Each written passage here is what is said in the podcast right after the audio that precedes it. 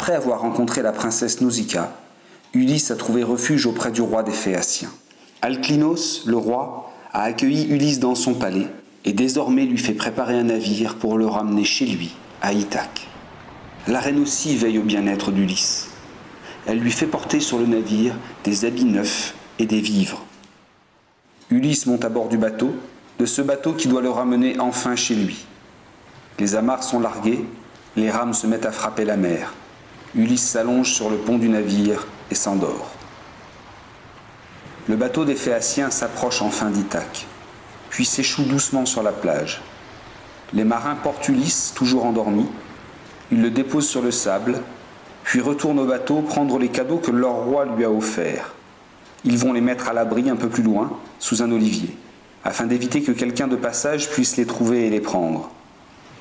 Athéna réveille alors Ulysse, mais elle a veillé auparavant à faire monter une brume, cachant au roi le lieu où il se trouve.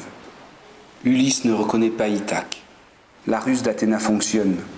Ulysse se demande où peut-il encore bien être.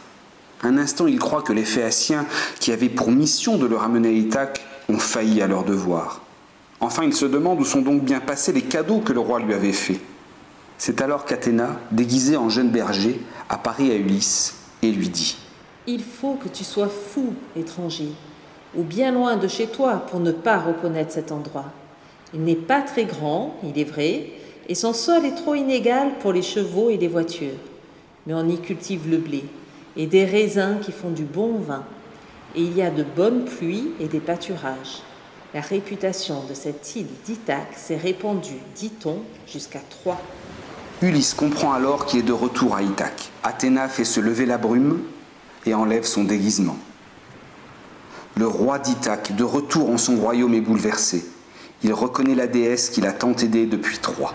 Avant toute chose, il décide de cacher les présents que les Phéaciens lui ont faits. Il les cache dans une caverne proche. Athéna ferme l'entrée de la grotte avec une bourre de pierre puis elle s'assoit sous un olivier et invite Ulysse à le rejoindre. Ce qu'elle a à lui dire maintenant est important. La déesse souhaite dire à Ulysse ce qu'il se passe en son palais. Il te faudra, ô royal fils de Laerte, réfléchir aux moyens de régler leur compte à ces audacieux qui règnent en maître dans ton palais et dévorent tes richesses tout en essayant de persuader ta femme d'épouser l'un d'entre eux. Elle attend ton retour, les tenant à distance avec de fausses promesses mais elle te désire ardemment dans son cœur. Ulysse demande alors à la déesse de l'aider encore, de l'aider pour vaincre les prétendants. Athéna reprend la parole. Bien sûr que je t'aiderai.